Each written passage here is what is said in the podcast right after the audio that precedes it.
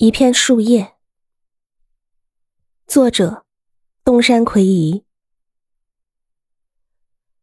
春夜，一轮昏月映着灿烂的垂樱，这就是闻名于世的圆山夜樱花。还是画京都组画的时候，我就神往于这般美景了。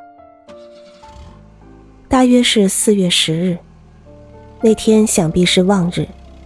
于是我就直奔京都了。来到圆山公园一看，在明媚的春光下，樱花正盛开。也许昼夜有约，那春光正仿佛与日色争辉。傍晚前，我走访了积光院和三千院，到了月光初起的时辰，就返回了京都。大约是在下鸭附近，我偶然从车窗向外一望，啊，那不是一轮丰满的银月飘悬在东方的天际吗？我愕然了，本想透过圆山的樱花去欣赏刚刚从东山露出姿容的月亮，可现在皓月当空，这不就索然无味了吗？我真后悔在大园耽搁的太长了。当我急忙赶到圆山公园的时候，不由得松了一口气，因为这里紧靠圆山，还见不到月亮。远景是暮色苍茫的东山，近景是一株身着淡红色盛装的垂樱树，地上竟然没有一瓣落花。山顶上渐渐发亮，月亮稍许探出头来，悄悄地升上淡紫色的夜空。花仰望着月，月俯视着花。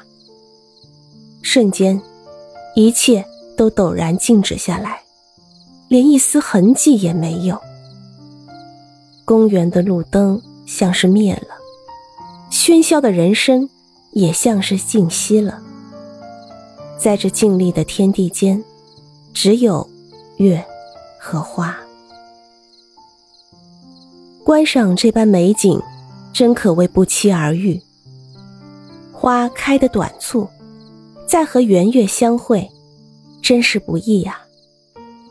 适逢其时的圆月仅此一夕，若是遭到阴和雨，那就无从赏月了。我正好赶在。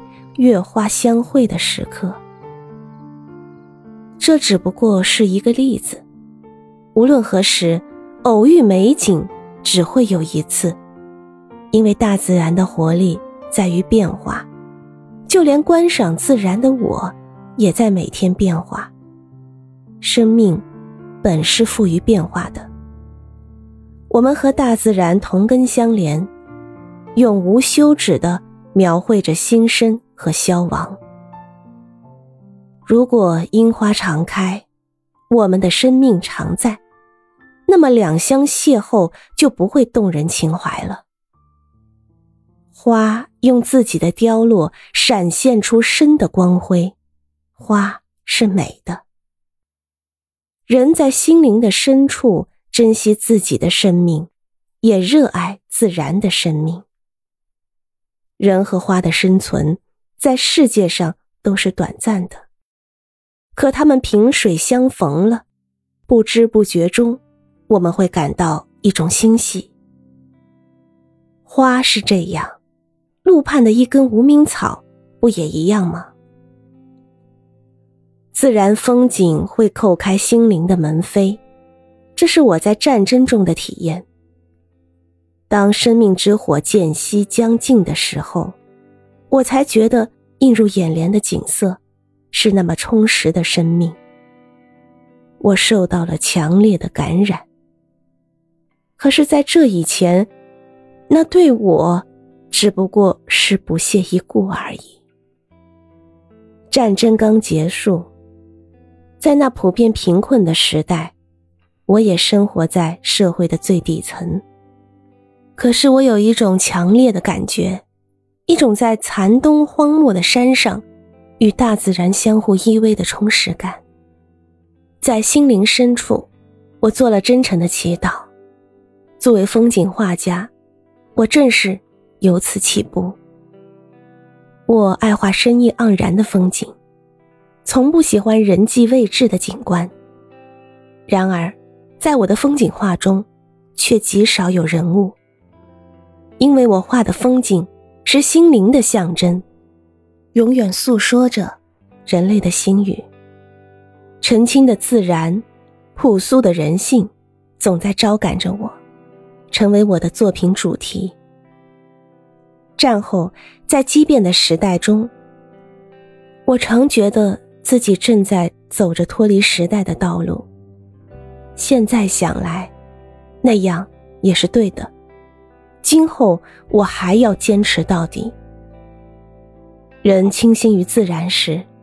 应该是非常谦恭的。外出旅行，领略大自然的风光，怀着浓厚的兴趣，审视不同风土的生活，这些都是必要的。但我总想，在我们居住的附近，如果用全身心去观察，哪怕是庭前的一棵树、一片叶子，人们也会从中领悟出生命的根本意义。